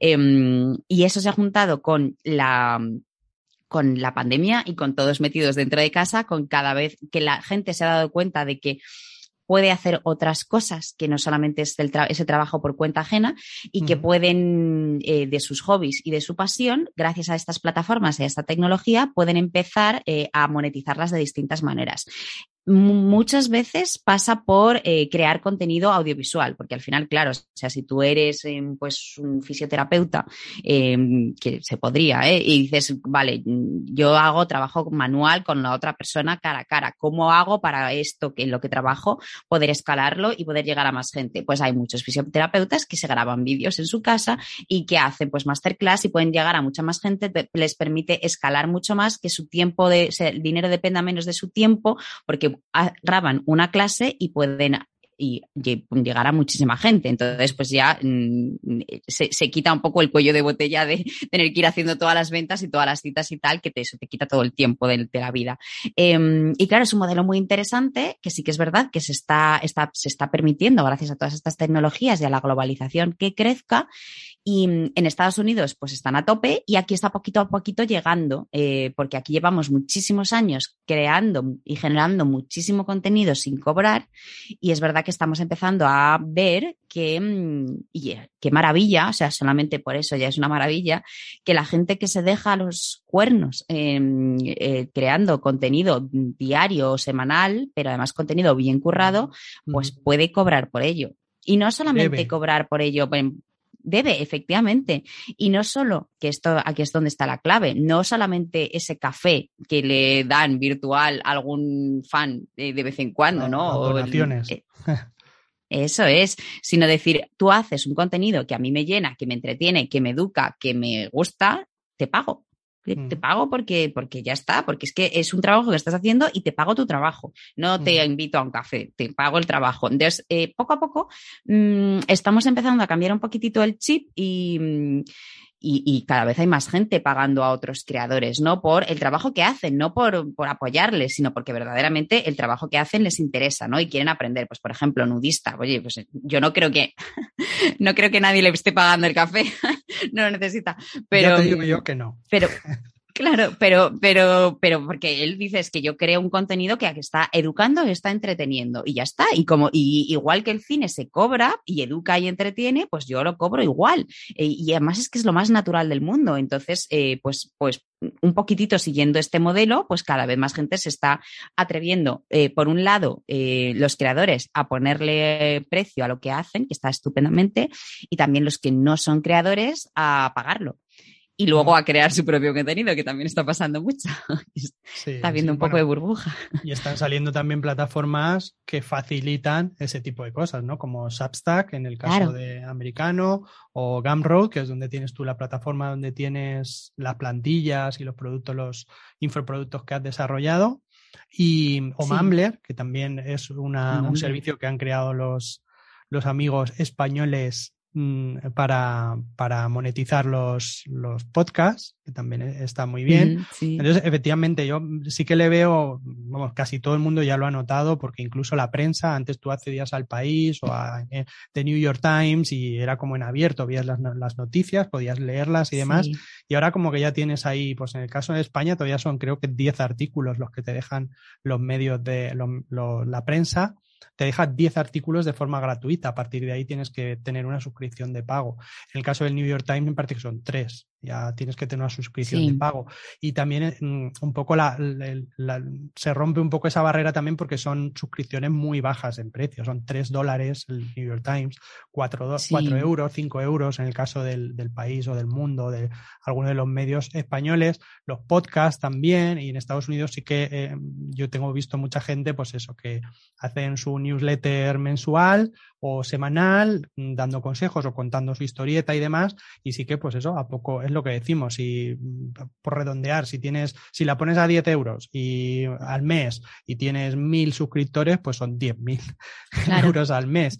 Dices, no, es que no puede ser 10 euros, ponla 5, estamos hablando de, de, de 5 mil, o sea, estamos hablando de, un poco la, la, economía del conocimiento, la economía de, de, los creadores, yo creo que va en, en, la línea esa, ¿no? De que con algo que tú que tú aportas valor a otra persona, que ese valor puede ser pues, reducir el tiempo que te cueste aprender una cosa, por ejemplo, o el, pues, no sé, aprender a tejer, ¿no? También hay gente que enseña a tejer y que hacen un grupo de tejer todos los viernes y, y, es algo, o las madres estas tradicionales que no tienen nada de tecnológico, pero saben cocinar muy bien y con ayuda de alguien, pues, oye, hacen un programa de cómo aprender a cocinar la comida, la cocina tradicional, pues que hay mil cosas que hay mucha gente que tiene interés y que, vamos, yo entiendo que nos tenemos que ir acostumbrando a, entender que el valor de esa gente que pone su tiempo, ¿no? Que en España hemos sido muy históricamente muy de gratis, de piratas, de descargar todo en plan hacker. Y, bueno, pues, y bueno, lo que comentamos, por, para quien no lo sepa, le hacemos aquí publicidad de valor al, al, al nudista, pero como has leído varias veces, Nudista Digital es un negocio, es un, es, es un tipo español que, se, que tiene esa identidad, nadie sabe quién es, y que tiene, él tiene una suscripción de pago de 10 euros al mes, creo que es, que habla sobre, eh, sobre negocios digitales y lo más importante sobre cómo ahorrar, cómo sacarle más partido a tu dinero, dónde invertir y demás. Entonces, pues él manda correos todas las semanas y va dando pistas, va enseñando cosas y demás. Entonces, bueno, pues es un modelo de negocio que funciona bien, teniendo en cuenta que ha vuelto a abrir y no sé si estaba ya cerca de los 2.000 suscriptores o algo así, 2.000 y pico. En, esta última semana, ¿no? Hablamos Bueno, yo estoy dentro y estoy suscrito y es que era curioso porque me dio por entrar y estaba viendo la página de los que están suscritos y era porque iba, quería contar cuántos había. Porque claro, no ves el total, sino que ves páginas de 20 suscriptores que, y tienes 100 páginas, 200 páginas. Pero entonces estaba mirando en la, en la primera página y era como que cada vez veía como que se refrescaba y había gente nueva. Y digo, ¿qué está pasando? Digo, pues si es que no son los mismos que de hace cinco segundos. Es que, claro, entraron, en muy pocas horas entraron como 500 o 600 personas. Digo, bueno, es alucinante. Sí, fue una locura. Ah, yo ayer vi, ayer vi una captura de, en la que se veía eso, o sea, se veían los pagos y es que eran un pago, un minuto otro pago, era, era, una, una jabatada. A mí me no lo hice a propósito, simplemente estaba contando porque sabía que estaba cerrando el carrito el, el día, el lunes pasado me parece que fue, y, y, estaba viendo un poco pues eso, para sacar yo la cuenta multiplicando 5 por 4 las columnas y el número de páginas que había. Y era como que no paraba de salir gente y digo, Dios mío, este es qué locura, qué locura. Estaba en pleno... Que no se invite y nos invite a un pulpo. sí, sí. Bueno, pues esto para que la gente vea un poco que, que, con alguna cosa, con, con, con, las cosas, o sea, primero probar, ¿no? Primero lanzarse a la piscina y probar cosas, porque tampoco podemos pretender que nos salga todo a la primera y tener éxito con la primera cosa que, que se nos ocurra. Pero bueno, que posibilidades hay un montón y, y ya digo, la gente cada vez, la, yo la veo más concienciada en pagar una pequeña cantidad por un servicio en el que, pues eso, aprendas algo, ahorres, te evites un dolor o, aceleres la curva de aprendizaje de algún tipo de cosa que te interese, ¿no? Mm, bueno, mm, eres una mujer bastante ocupada y además, de hecho, ayer sacaste, en, ayer domingo sacaste una, una nueva plantilla de algo que te está volando la cabeza totalmente, que es de cómo organizar tu día y aprender y descubrir. Cuéntanos un poquito, eh, tu energía, cómo varía, cómo, cómo, cómo, cuéntanos un poco. Pues a domingo día del Señor, es verdad, ¿eh? yo ahí lanzando. sí, sí. Eh, pues es una plantilla eh, de Notion, que yo lo llamo sistema, porque, porque realmente es que es un sistema. Yo, yo los productos que hago en Notion sí que es verdad que, que, que ya no los llamo casi ni plantillas. Em, eh, lo llamo sistema de mejora continua. No es tanto, no está tanto pensada para cómo organizarte, porque, porque para eso yo uso otro sistema distinto, ¿no? Que es, tiene más que ver con la ejecución y la gestión de las tareas del día a día, esto tiene más que ver con la gestión emocional. Em, y es un, sistema pensado para que tú cada día te preguntes, o sea, lo que busca eh, la finalidad es, es, que, em, es que nos preguntemos mucho más a lo largo del día eh, si lo que estamos haciendo pues nos sienta bien, ¿no? la energía que tenemos, eh, las tareas que hacemos, y no es tanto sobre las tareas, sino cómo nos sentimos mientras las estamos haciendo, pues si nos absorben toda la energía o, o por el contrario son tareas que nos flipan y nos motivan y entramos ahí en flow y podemos estar dos horas sin parar. Em, y, cuando estamos más concentrados, y por la mañana, por la tarde, si vemos que ha pasado algo que nos ha mm, sacado un poco de foco, pensar por qué. Y mm, está pensada eso, para hacerte más consciente de en tu día a día cómo vas trabajando y cómo vas afrontando el día. Pues sí, sí, em, sí que es verdad que, yo eh, invito a la gente a que al principio, de la primera hora de la mañana, pues pongan cómo se sienten y la intención del día, ¿no? Decir, pues hoy quiero, o sea, para que hoy sea un win, eh, quiero conseguir esto, por lo menos, ¿no? Y es verdad que después de todo el día, cuando haces la revisión diaria, dices, vale, ¿cuál era mi intención? ¿La he conseguido? Sí, genial, te felicitas. No, no pasa nada. ¿Por qué? Pero pregúntate por qué, ¿no? Porque, porque o sea, ¿por qué ha pasado? ¿Para, para qué no? Porque eso te va a hacer mejorar, ¿no? Entonces, tú a lo largo del día, pues vas eso, vas, mm, vas hablando, vas poniendo un poco tus niveles de energía, eh, qué tal la mañana, qué tal la tarde. Em, yo voy poniendo también los estados de ánimo por los que voy pasando, pongo tres o cuatro a lo largo del día, ¿no? Pues si por la mañana me he sentido pues como muy enérgica, lo pongo. Si luego por la tarde pues estaba más floja, pues también lo pongo. Me he sentido más dispersa, pues también. Y lo explico un poco, ¿no? ¿Y mm, qué ha pasado? Pues esto. Eh, y también eh, pregunto eh, qué está saliendo bien, porque yo es que yo, yo, yo trabajo a nivel diario en, eso, en, y, es verdad que hago, y esto es otro sistema, pero sí que hago mucho por, por, por buscar siempre el foco, no, no buscar tanto el foco, sino porque soy perfectamente consciente de que, de que es muy difícil eh, concentrarse en, en, esta época en la que vivimos, ¿no? tenemos muchos inputs de todo tipo, muchas, muchas preocupaciones, muchos pensamientos, muchas redes sociales, mucha información que nos viene. Y entonces em, hay que saber, eh, hay que em, de verdad desarrollar el músculo de, de, la concentración y del foco, ¿no? Entonces yo sí que trabajo mucho para tener ese foco y, y, me, y me creo sistemas para para concentrarme más y que mis horas brillantes, que, son las, esas horas buenas del día, que yo sé que no tengo más de cuatro o cinco, porque es que no las tenemos, ¿no? luego te cansas y lo que haces son chorradas, pero tú tienes cuatro horas brillantes al día, pues que esas cuatro horas yo saque las cosas importantes del día. Y si no, y, y trabajo, ¿no? Para conseguirlo. Y si no lo consigo, me pregunto por qué. Y, todo, y esto lo hago todos los días. Entonces, en este sistema lo que hago es que está eh, diseñado para que tú vayas, o sea, te vaya haciendo como preguntas en determinados momentos del día y tú vayas contestando pues de manera muy rápida, para que al final del día puedas ver todo eso y te haga pensar, vale, pues he estado más concentrada por esto, o esta, esta tarde ha sido muy tonta por esto, porque me he metido aquí y ya me he liado y me he rayado y tal. Vale, ¿qué puedes aprender de todo eso?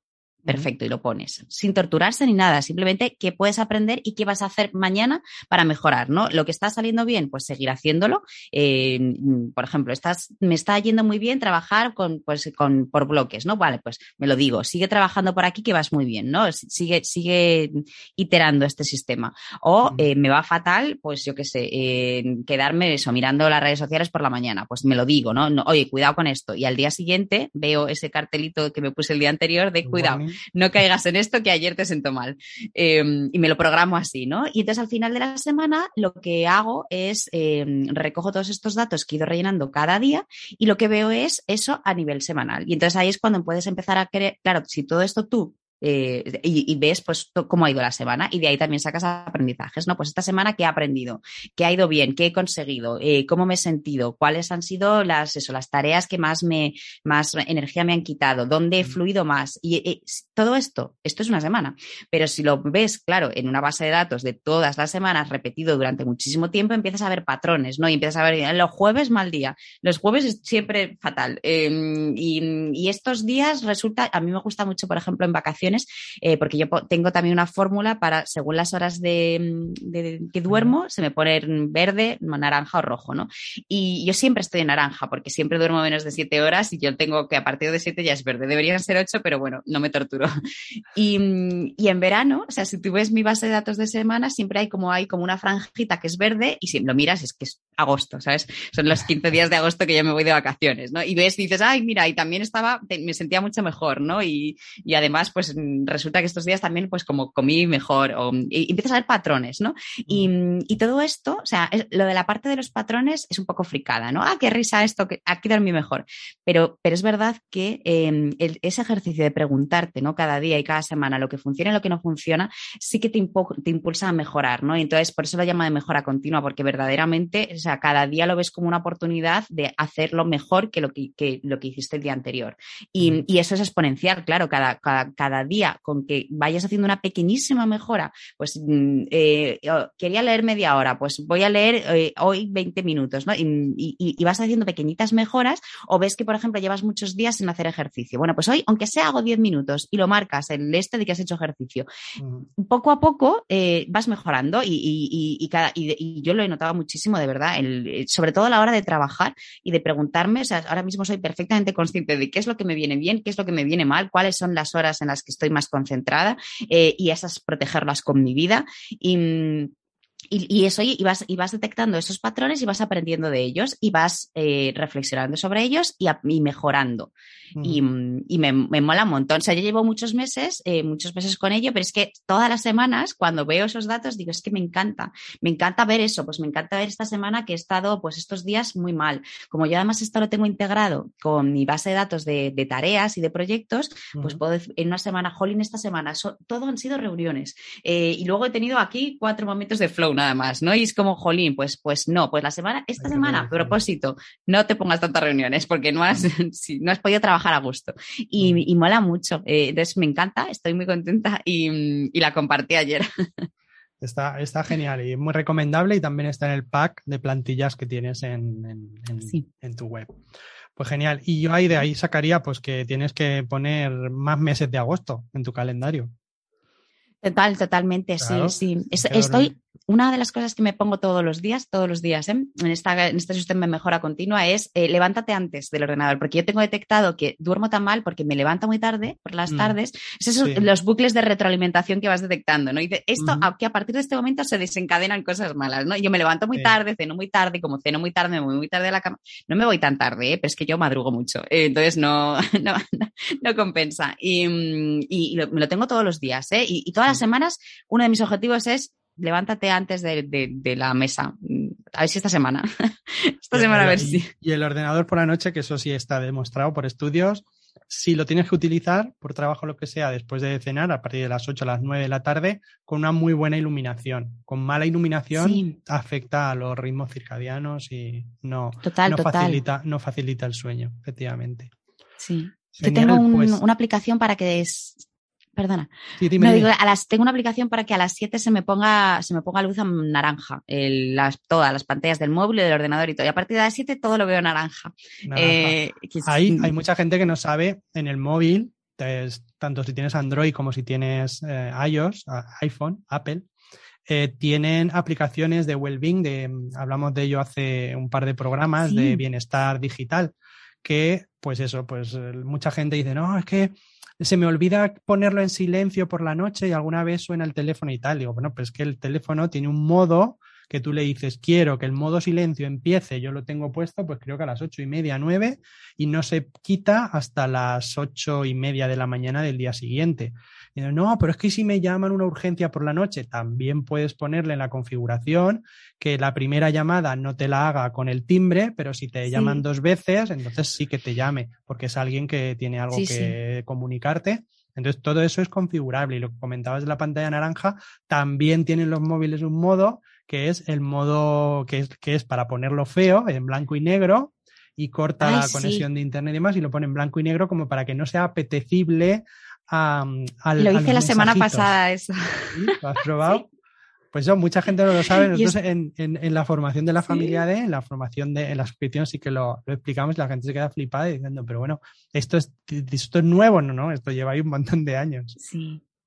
Sí, sí, usar la tecnología a nuestro favor, claro. Mm, eh, yo, yo, lo pienso siempre en términos de diseño, ¿no? Porque yo soy diseñadora, entonces todo es diseño. Eh, pero, es diseñar el entorno, ¿no? Y, diseñar también el entorno tecnológico. Y la tecnología nos pone súper fácil precisamente poder diseñar nuestro entorno no para que juegue a su favor, sino que juegue al nuestro. Que juegue al nuestro, sí, sí. Lo que pasa es que nos olvidamos, todo el mundo empieza. Te vas, quiero aprender informática, quiero aprender tecnología y, y ya empieza todo el mundo. Curso de Word curso de YouTube, curso de no sé qué, pero nadie te enseña un curso, una formación de bienestar digital. O sea, que nunca puede hacer, o sea, tú no puedes dejar de hacer deporte por estar conectado al móvil. Tú no puedes dejar de hablar con tu familia o estar, como he visto a muchos padres ahí comiendo eh, con los hijos y cada uno, los hijos con la tableta, el padre con el móvil, la madre con el móvil, y todos han salido a comer y cada uno ahí están como en su mundo, como en The Matrix, ¿no? Sí. Y dices, pero bueno, vamos a ver, o sea, mm, está bien saber de Word y todo eso, pero hay cosas muy importantes que es saber tus prioridades, ponerlas en su sitio y luego lo que tú has dicho, que la tecnología tiene que ir en favor de que tú hagas deporte, de que te levantes temprano, de que no tengas distracciones, de que estés, de que tengas foco, pero no lo contrario, no en robarte tiempo, crearte adicciones o que eh, los mensajitos, que también mucha gente no sabe que se pueden deshabilitar las notificaciones y que se deberían. Pero si estás, estás todo el día pin, pin, y ahora el WhatsApp, pin, y ahora no sé qué, y estás como todo el día en tensión, además que a mí me pone muy... Todo el día en tensión, sí, eh, genera muchísimo, muchísimo estrés y muchísimo... Sí, sí, además yo, yo lo tengo comprobadísimo, ¿eh? Em, el, todos esos sonidos y todos esos inputs, es que, es que te, de verdad que no estamos hechos para tener tantos inputs y tener tantísimos estímulos por todos lados. yo mm. lo noto claro, como yo soy tan consciente de estas cosas, pero por ejemplo, cuando abres una ventana, ¿no? Y tienes ocho pestañas abiertas, bueno, ¿qué ocho? Ochenta. Y es que, me, que te da, ¿sabes? Que en ese momento yo creo que me baja el ancho de banda mental, ¿sabes? No, no pero es que le dices, cierra alguna, y dices, es que son importantes, porque sí, luego quiero volver, pero si no vas a volver, va a estar ahí abierta. No vuelves, no, es verdad, sí. es, tremendo. Hay también aplicaciones que, que, si puedes cerrar las pestañas y, y luego puedes volver a ellas. Yo tengo una, tengo un, un plugin de Chrome que se llama Chrome History o algo así, creo que, vamos, que tú puedes cerrar lo que quieras, que luego eso te, da, se va a los anales de la historia. Sí, sí, el historial es infinito, sí. Infinito. Muy bien, pues vamos a, profundizar un poquito, porque estoy viendo que tienes muy bien este sistema montado, pero mm, la gente mm. dirá, claro, mm, Wonder Woman, o sea, ¿Cómo lo haces? ¿Cómo es tu día? ¿Cómo es un día? que, ¿Cuáles son tus prioridades? ¿Cómo te organizas el día? Has dicho que te levantas muy temprano. ¿Cómo, cómo es un día de Elena Madrigal? Pues em, el, Elena Madrigal el día se lo planea la noche anterior, eh, porque em, y, y, antes de eso se lo ha planeado en la revisión semanal, porque yo hago revisiones semanales, revisiones mensuales, trimestrales, etcétera. ¿La semanal cuándo la haces? La semanal. Ah, el domingo. el domingo. El domingo. ¿Por la mañana o por la tarde? Sí. Por la tarde, es de lo último que hago ya. Eh, tengo, eh, estoy empezando a pensar en hacerla un poquitito antes porque cada vez me paso más tiempo, pero porque yo también reflexiono mucho, aprovecho para, para escribir mucho también eh, y crear contenido privado solamente para mí. Em, pero, pero lo hago por la tarde, es de las últimas cosas que hago. Sí, entonces me voy ahí súper tranquilita, ya decir, ya está, tengo la semana mm, no planificada, lo digo, porque no, pero sí que sé cuáles son mis objetivos de esta semana y sé más o menos lo que voy a hacer para alcanzarlos. Y luego eso me lo planifico cada día. Entonces, eh, la noche anterior me planifico el día siguiente y me levanto a las 6 y 20 porque mm, hago ejercicio de cardiovascular por la mañana. Eh, porque si no, me da muchísima pereza y, me da mucha energía hacerlo así a primera hora. Eh, entonces, me, me flipa, me pongo ahí a tope. Luego me doy una ducha de agua no fría, pero los últimos minutos sí que es fría y mola mucho, la verdad. Eh, porque, o sea, duele, duele, pero yo me quedo o sea, genial. Y en ese momento se me ocurren un montón de ideas, además. así que, así que mola. La verdad es que es verdad que ahí es un poco ese sistema operativo, pero el tuyo, ¿no? El decir, me, voy programando para que empezar, me empiece a funcionar la cabeza. Em, y, y, me siento, o sea, me ducho, desayuno y tal, eh, y me siento y estoy últimamente haciendo, que, cosa que no hacía antes, eh, mientras me tomo el café, que me tomo un bidón de café, de leer media hora. Entonces, es una cosa que antes me estaba costando muchísimo. Yo tenía siempre como, como uno de los hábitos que quería hacer era leer todos los días media hora y nunca lo hacía porque lo estaba dejando para el final del día y ah, gracias a este sistema de mejora continua he, pensado, digo, bueno, pues hazlo antes. Entonces, es verdad que lo hago antes y ahora todos los días estoy leyendo media hora y se nota un montón. Eh, así que por ese lado muy contenta y luego ya me pongo a currar. En las prioridades yo lo que hago es eso, o sea, yo el día anterior y ese día me establezco como, o sea, yo sé que hay una serie de cosas que tengo que hacer, que son, pues, pues son tareas de, de, de, baja carga mental o tareas que tengo que hacer, pero que bueno, ya está. Y luego tengo los wins del día, que son dos o tres, no más, de decir, si yo consigo hacer esto, el día ha sido un éxito. Y esas son, pues, normalmente las tareas que están asociadas a una serie de proyectos, que son los proyectos que me van a ayudar a conseguir mis objetivos por eso, porque yo tengo ese sistema, ¿no? En el que, o sea, yo, yo, no voy por inercia, ¿no? Sino que todo lo que hago intento que sea con una intención y la intención es pues llegar a esos objetivos. Eso es. Em, entonces, eh, me mola porque además esto es, es un, eh, bueno, esto llevo trabajando así mucho tiempo, pero sí que es verdad que desde hace unos meses estoy trabajando como por ciclos, eh, de decir, bueno, pues a esta tarea, a este win le voy a dedicar un ciclo de dos horas, por ejemplo, y voy a estar a tope, y luego en cuanto, es como un time boxing, ¿no? Parecido. En cuanto se acabe este ciclo, pues descanso, no descanso y ya empiezo otra cosa, ¿no? Y así yo me aseguro de que esos tres wins están, sobre todo aprovechando eso, ¿no? Es que yo sé cuáles son mis horas, pues mis horas de, brillantes, entonces pues, pues las cosas, los wins, las pongo ahí, ¿no? Y luego ya está, y luego las tareas que igual sí que es verdad que son urgentes, pero que no son tan importantes o que no me van a ayudar tanto, pues las cuando tengo un poco la, no, no, necesito estar tan despierta, no necesito estar tan atenta.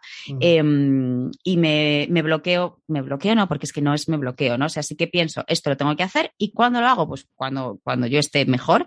Es verdad que no me bloqueo una hora concreta, sino un tiempo. O sea, a esto le voy a dedicar tantas horas en el momento del día que a mí me apetezca y que me venga bien.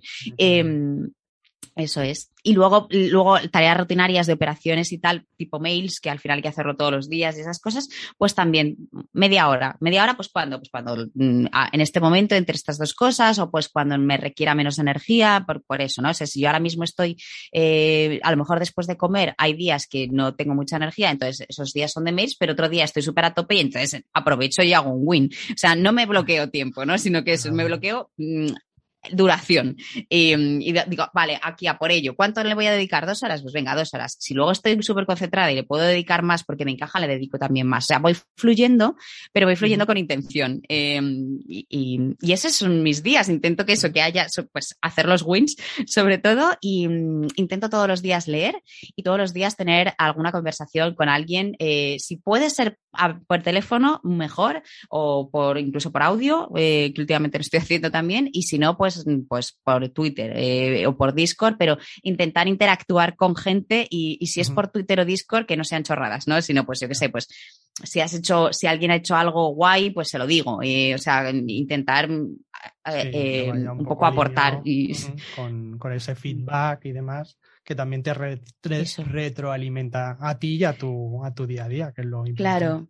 Sí, y sobre todo que, Jolín, al final necesitamos el contacto, ¿no? El que de cualquier manera, yo sí que es verdad que intento hablar, ¿no? Con alguien, pues que con gente que me cae bien y que me llenan y tal, porque me gusta y porque además me, me, ayuda a despejarme, pero también me da muchas ideas, o sea, es muy guay, pero si no, pues dice, pues ya está, pues aunque si puedo, no lo puedo siempre, ¿eh? Porque yo es verdad que estoy intentando recortar muchísimo las horas de redes sociales y es verdad que hay veces que no, o sea, no, no, no me entra en el timeboxing, prefiero levantarme y dejar las redes sociales, pero sí que intento, pues eso, ya meterme en Twitter y no meterme y hacer scroll, sino mm, buscar lo que... Mm, mm. Eso es, o sea, tengo listas por, por nivel de conexión y me voy a las listas pues, de gente que tengo más cercana y me entero de lo que han hecho, eh, intento hablar con ellos si puedo y, así pues me aseguro de, que el contacto sigue, sigue vivo también. Eso también lo recomiendo, lo de las listas de Twitter.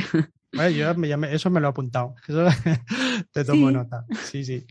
Vale, pues es una rutina súper súper chula, veo que está muy centrada y lo más, lo que más me llama la atención es eso, que dentro de que es bastante compacta, sí que dejas cierto margen para, oye, pues si me encuentro mejor tiro millas y si no, pues cambio, sin agobiarse. Total. Que es lo importante. Exacto, sin agobiarse. Porque aquí hemos venido a disfrutar. Entonces, y a, y a, trabajar disfrutando, porque eso es lo que nos. O sea, emprender es precisamente diseñar tu trabajo para, para, para, para hacerlo como tú quieras, ¿no? Entonces, es la gracia de, de, que, de, que, tú eres tu jefe, ¿no? Que tú te diseñas tus días. Así que a disfrutar. O sea, yo, yo me diseño mis días y, y, y, si no quiero hacer una cosa en este momento, pues si puedo, no la hago. Y ya me, me encargo yo de, de, no tener que hacerla, claro. Claro, si no, no te vas a mortificar. O sea, si quieres ser tu jefe, claro. pues tienes que tener tiempo, tiempo para hacer lo que te apetece hacer, ¿vale? Dentro de, tu, de, tu, contexto y de tus prioridades. Vale, mm. pues un consejo que le darías a... Hablamos para familia, pero bueno, puede ser gente que quiera emprender o qué consejo le darías o qué recomendación para la gente que nos oye. Eh, respecto a algo en concreto. Eh, respecto, por ejemplo, a publicar o a perderle el miedo a publicar los contenidos o a, a sacar mm. algo que se te dé bien o que, que, a lo mejor hay mucha gente que tiene el rollo este, me gusta escribir o, o se me da bien, pero eh, no encuentro el tiempo, me da un poco de vergüenza, no sé. Ya, sí, sí, vale, perfecto. A ver, primero, yo entiendo lo de la vergüenza, porque yo siempre he sido muy vergonzosa también, me ha costado siempre mucho eh, compartir, pero el consejo, o sí, el, el, consejo es que lo hagan, porque es que en el momento en el que empiezas a publicar tus ideas y a hacerlas públicas y a compartirlas, se hacen mejores. Eh, es un, si además es algo, si lo que estás compartiendo es algo que tú disfrutas y se te da bien, tienes que verlo y de verdad hay que verlo así, como que estás ayudando a la gente, estás haciendo un pequeño, pequeño servicio, puede ser más pequeño, más grande, como esté tu ego, pero un pequeño seguro, un pequeño servicio a la humanidad, porque al final tú eh, te has encargado de aprender algo, eh, tienes tu manera particular de verlo y de enseñarlo y de hablar de ello y va a haber siempre alguien que lo encuentre útil y que le guste entonces, eh, que te lo quedes tú mmm, es casi egoísta. O sea, compártelo y además a la hora de compartirlo lo que vas a ver es que eh, como esas ideas ya no solamente son tuyas, sino que ya están en más cabezas, esas ideas van a mejorar y se van a hacer más grandes y van a moverse por otras cabezas y eso eh, es poderosísimo. Eh, porque, porque, porque eso, porque las ideas ya no son solamente tuyas, son de todos y entre todos se pueden mejorar. Y, y en, entonces que no tengan miedo, que lo vean como, como un acto casi, pues eso, de, de servicio, de bondad hacia otras personas y que además van a encontrar muchísimos más beneficios que contras, ¿no? O sea, te puede dar un poquitito de vergüenza, yo lo entiendo, eh, todos hemos pasado por ahí, pero, pero, pero los beneficios y el retorno es hasta que no lo ves, no, no lo entiendes y luego no vas a poder porque, porque ese feedback, ese, ese, cómo se va eso, cómo se va retroalimentando y cómo tus ideas se van haciendo mejores, eh, les, va a gustar. Y si además pero esto ya es como un byproduct de todo eso. Si encima además de todo eso pueden sacar un poco de dinero, genial y estupendo y adelante porque, porque así es como se mueve el mundo. Pero, pero sobre todo eso, que no tengan miedo a, a ponerse ahí fuera, porque los beneficios son calculables. Infinitos. Y, y luego también, solo mm. por poner una puntualización en ese, en ese consejo, que piensen porque muchas veces cuando pensamos en que voy a publicar algo, voy a hacer un podcast, como cuando a mí me pasó, yo soy muy perfeccionista, me costó horrores hasta sí. que conseguí decir, mira, la porra, ya, episodio uno, y cogí a mi hijo, venga, vamos. Muy bien. Pero me costó horrores, me costó, estaba ahí planificando y me hago el guion. Bueno, que un, lo que quería comentar a, a la recomendación que haces es que muchas veces pensamos en que lo que vamos a decir lo va a escuchar la gente que nos escucha normalmente. Y entonces es como que estás imaginándote, pues eso, tu mujer, tu, tu, tu novio, tu, tus hijos o tus amigos, no sé qué. Y la verdad es que en, en, Internet se rompen los moldes porque empieza a escucharte gente que no te conoce de absolutamente de nada, pero que conecta sí. con lo que estás diciendo o la forma que tienes de decirlo. Y entonces te empiezan a llegar retro, retroalimentación, feedback de decir, pero bueno, o sea, que han escuchado el programa 100 personas que no son sí. mi cuñado, mi mujer, mi hermano, exacto, mi no sé qué. Exacto, y, y, que empiezan a decir, o sea, que, que, la gente piense, porque es como un, es como un, un problema, un sesgo que yo veo que tenemos, el, el, que siempre tendemos a pensar en nuestro ombligo, ¿no? En nuestro círculo más cercano y qué pensará fulanito, menganito, no sé quién que te dé igual, o sea, qué pensará. Al final es más eso, lo que llevas dentro, lo que has dicho tú, lo has definido perfectamente, el que tú puedas aportarle valor a alguien que, que, que lo va a agradecer, porque lo escucha, lo lee o porque te sigue o por lo que sea. Em, y al final, eh, si de verdad te escucharan gente que eso que conoces, de verdad que, no importa, mm, que, que, la gente, o sea, solemos pensar que otras personas están pensando en nosotros, pero realmente esas personas están pensando en ellos, como todos, o sea, todos estamos pensando en nosotros. Así es, así es. Una, la última cosa que siempre le pedimos a los invitados en las entrevistas, ¿qué quiere ser de mayor Elena Madrigal? Eh, quiero seguir, la verdad es que ojalá seguir siendo lo que estoy siendo ahora, ¿no? Eh, eh, seguir siendo feliz haciendo lo que haga en cada momento, ¿no? que ahora mismo es lo que estoy haciendo ahora. si dentro de dos años, pues encuentro otra cosa y me enamoro de otra cosa y, y, hay otra cosa que me hace fluir y que me flipa, pues poder dedicarme a ello y poder vivir de ello también. eso, o sea, poder seguir viviendo de lo que me apasiona. Sea, que es seguir como hasta ahora, seguir feliz con lo que haces, ¿no? Disfrutando de lo que haces. Pues, pues muchísimas gracias. Bueno, antes de despedirnos, ¿dónde te pueden encontrar? Ah, voy a dejar las, las descripciones, la página web, el Aprende Notion, tu hashtag de Twitter y demás, pero comenta un poco dónde te pueden encontrar. Y tu newsletter, muy pues importante, por si se quieren suscribir. Ah, sí, la newsletter. Sí, eh, pues yo hablo sobre todo en dos canales. Hablo en Twitter, eh, que mi, mi handle es Elena Yúscula eh, que me lo podría cambiar en la Madrigal, creo que está cogido, pero, pero ya no, porque es que pierdo todas las menciones, entonces ya se va a quedar así. y, y hablo, escribo cada 15 días en una newsletter que se llama Making Process, que está en Substack por ahora, eh, o sea que me van a encontrar ahí, que eh, sería making, making, makingprocess.substack.com, como estar en proceso y hacer en proceso. Y, luego tengo una página web que ahora mismo está en proceso de rediseño, eh, que no la voy ni a decir porque ni siquiera está en un dominio, pero que dentro de unos, nada, en, enero eh, entren en elenamadrigal.com. Ahora es que no es, el, dominio está comprado, pero no está, está vacía. y tengo todo en Elena Madrigal. Sí, está todo que son cuatro links a mis cosas es elenadrigal.com, pero esa mm, es que realmente hay tan poco que si me quieren decir algo que me lo digan a través de la newsletter o a través de Twitter y si no que se metan en, elenadrigal.com, pero vamos que está medio vacía, que no es un buen, una buena señal de lo que hago. hago más cosas. Y aprendenotion.com, que ese también lo tienes, ¿no? Eso es, aprendenotion.com para todo, todo lo referente a Notion. Y ahí también pueden, desde ahí pueden ir al canal de YouTube y todo. Perfecto, pues ya digo, de todas maneras pondremos toda la referencia para que te tengan ubicada y agradecerte muchísimo tu tiempo, tu sinceridad y tu presencia en el programa. Nada, gracias, gracias a ti por invitarme, un placer enorme, muchísimas gracias. Nada, te iremos siguiendo la pista y a ver si volvemos a coincidir y si no te invitaré dentro de un tiempo. pues perfecto, aquí me tendrás. Muchas gracias, Elena. Buenas tardes. Gracias. Vamos a cerrar, como siempre, el programa con la frase de la semana. Hoy en la frase de la semana vamos a recurrir a Mahatma Gandhi, que fue dirigente, el dirigente más destacado del movimiento de independencia de la India, a lo que practicó la desobediencia civil no violenta. Además, fue pacifista, político, pensador y abogado hinduista. La frase dice así. Vive como si fueras a morir mañana Aprende como si fueras a vivir para siempre.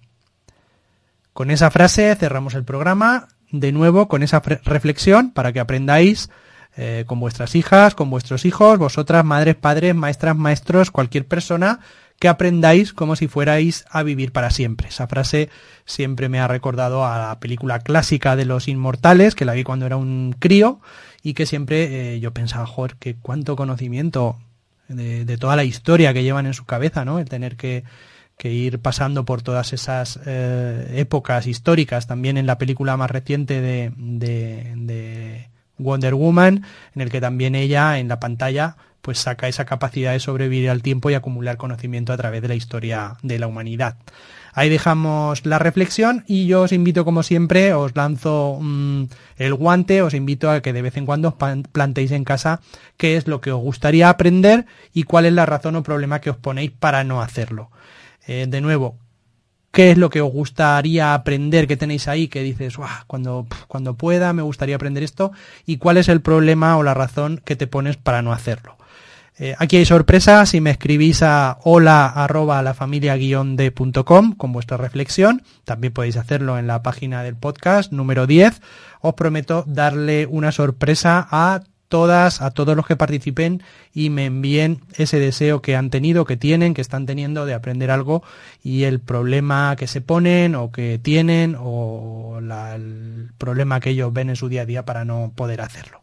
Ahí lo dejo, os invito a, que participéis. Cerramos el episodio aquí.